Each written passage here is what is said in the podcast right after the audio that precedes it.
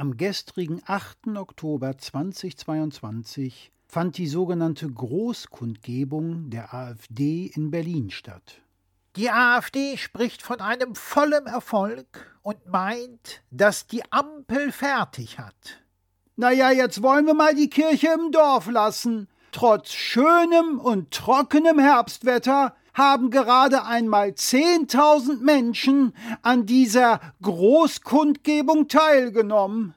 Wenn man bedenkt, dass Deutschland über 83 Millionen Einwohner hat, machen diese 10.000 gerade einmal gerundet 0,01 Prozent der Gesamtbevölkerung aus.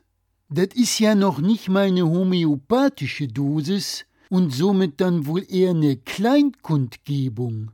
Immer noch 0,01 Prozent zu viel. Aber ich denke mir, dass unsere Demokratie damit ganz gut leben kann und keinesfalls gefährdet ist. Es gibt ja AfD-Anhänger, die behaupten, dass die gestrige Sabotage bei der Bahn verhindern sollte, dass deutlich mehr Menschen zu dieser Veranstaltung kommen konnten. Millionen bestimmt.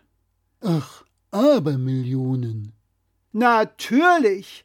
Wie kann es auch anders sein? Bestimmt haben Annalena Baerbock und Robert Habeck höchstpersönlich die Kabel durchtrennt. Ich stell mir das gerade bildlich vor, wie der Habeck in Herne und die Baerbock in Berlin mit ner grünen Gartenschere die Kabel zerschneiden.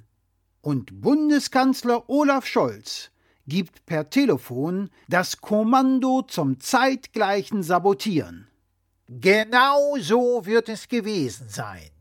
Manche AfD-Anhänger sind halt echt pfiffig. Denen kann man nichts vormachen. Die wissen sofort, wer schuldig und verantwortlich ist. Nicht nur pfiffig, sondern auch total mutig. Stimmt. Auf Twitter schreibt die AfD Vielen Dank an alle mutigen Demonstranten, die heute mit uns bei der AfD-Demo in Berlin ein Zeichen gesetzt haben. Unser Land zuerst. Also mutig sind für mich die Demonstranten, die momentan in Russland oder im Iran auf die Straße gehen.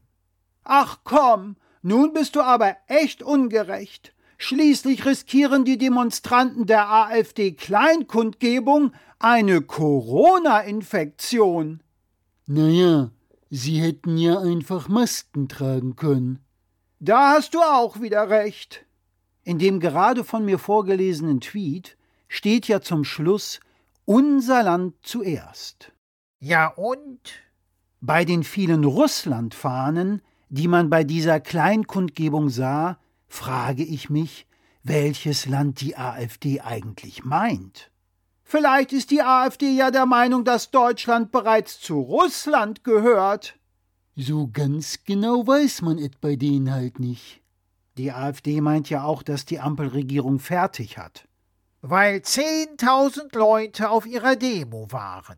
Die AfD hat halt ihre höchst individuellen mathematischen Gesetze und die daraus resultierenden ganz eigenen Mehrheitsverhältnisse, über die sich jeder Grundschüler nur noch kopfschüttelnd wundern kann, dass er sich wundert.